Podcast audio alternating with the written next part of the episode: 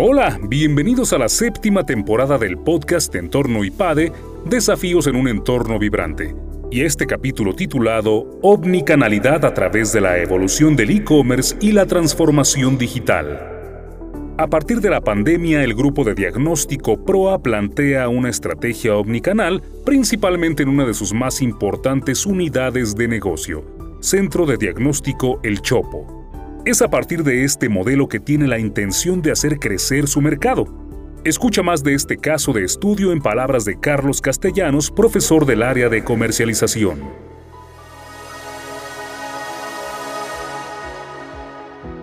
El día de hoy te quiero platicar sobre el caso Grupo de Diagnóstico PROA, en el que abordamos una estrategia omnicanal siempre pensando en el cliente. En este caso abordamos cómo la organización se plantea la aceleración de su estrategia digital que ya había empezado como consecuencia de la pandemia.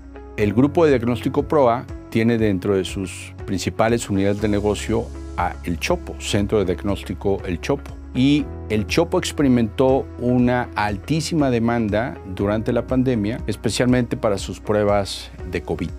En ese sentido, ellos sufrieron una sobredemanda que colapsó su centro de atención telefónica y a nivel de consejo decidieron que era importantísimo acelerar la evolución de su plataforma digital que ya venían ofreciendo a sus clientes, pero que todavía tenía una limitación importante en cuanto a el tipo de servicios que ofrecían al cliente. A consecuencia de ello, efectivamente lograron en tiempo récord la evolución de la plataforma digital y eso solucionó de manera importante pues este colapso que habían experimentado en términos de llamadas telefónicas. Pero esto llevó a la empresa a replantearse o a preguntarse cómo acelerar ahora su estrategia global digital, sobre todo pensando en una estrategia de omnicanalidad. Ellos ya contaban con diferentes canales de atención, ya hablamos de la telefónica, por supuesto estaban las sucursales en donde la gente podía llegar y solicitar su cita, en algunos casos atendidas de manera inmediata, otras para otra fecha y por supuesto también la plataforma digital que ya te había comentado.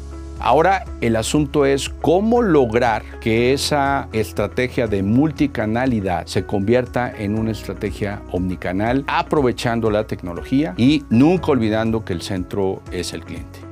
El caso menciona dos elementos bien importantes. Primero, el modelo de crecimiento del Chopo había sido muy exitoso. Es un modelo tradicional en donde el Chopo llegaba a una nueva ubicación, una nueva ciudad en el territorio nacional, compraba alguna empresa, algún laboratorio clínico y adoptaba la marca El Chopo o en un momento dado también compraba un terreno y a partir de cero podía desarrollar pues su marca en ese nuevo territorio, en ese nuevo mercado. El Chopo había tradicionalmente manejado una estrategia de expansión muy exitosa. Contaba con una presencia de aproximadamente 25 estados de la República, con más de 300 sucursales, y lo que hacía tradicionalmente era comprar una marca de laboratorios clínicos y la cambiaba por la marca El Chopo, o llegaba a un lugar y de cero, a partir de una construcción de una primera sucursal, empezaba su desarrollo y su posicionamiento en ese nuevo mercado. Este modelo verdaderamente había sido exitoso y estaba totalmente probado. En ese sentido, el caso plantea el hecho de que dentro del Consejo de Administración había dos posturas. El seguir creciendo hacia esta omnicanalidad bajo el esquema de crecimiento probado y exitoso, o por otro lado, utilizar nuevas estrategias de expansión basadas sobre todo en estrategias digitales. En este sentido, la estructura de directores jóvenes apoyaba más a esta segunda y quizá los directivos y consejeros con mayor experiencia se inclinaban más por no arriesgar tanto y seguir con la estrategia tradicional.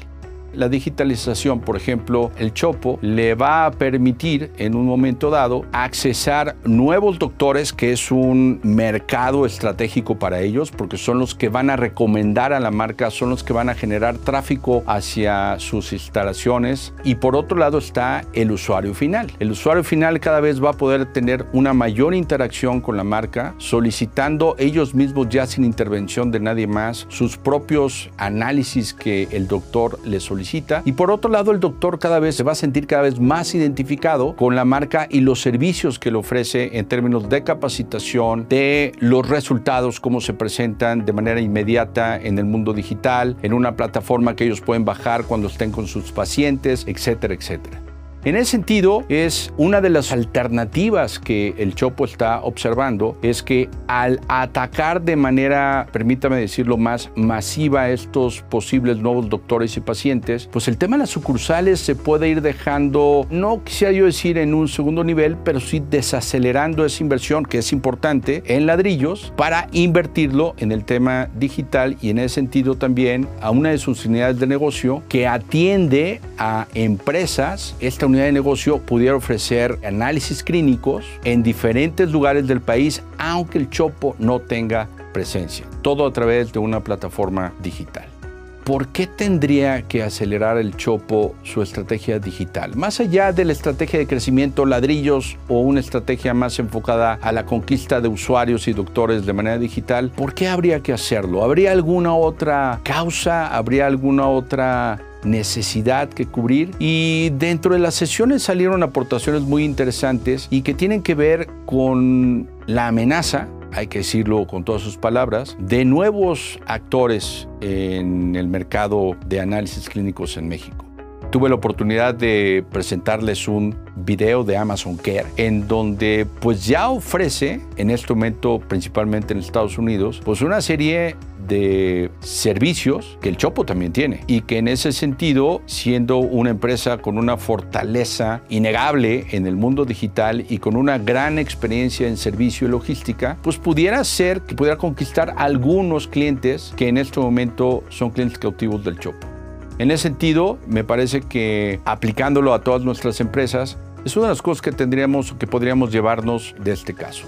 Del caso nos podemos llevar algunos aprendizajes. El primero tiene que ver con la omnicanalidad. No olvidar que la omnicanalidad busca como principal objetivo el que nuestros clientes, independientemente del canal que decidan interactuar con nosotros, deben de sentirse igualmente satisfechos. Por otro lado, tomar en cuenta que un crecimiento, independientemente del modelo exitoso que pudiéramos tener, debe de estar abierto a un elemento digital que nos permita accesar nuevos mercados, nuevos clientes y brindar nuevas experiencias, ya sea para una marca específica de nuestro grupo, en este caso Grupo Diagnóstico PROA, o quizá una unidad de diagnóstico distinta o una unidad de negocio distinta que pudiéramos tener en nuestro corporativo. Y finalmente, abrirnos a la posibilidad de que la digitalización nos pueda llevar a un modelo de negocio más allá que nos va a permitir defendernos, fortalecernos ante el posible riesgo de el ingreso de competidores que hoy en día ni siquiera hemos identificado, como en el caso te comentaba fue o está siendo o puede ser Amazon Care.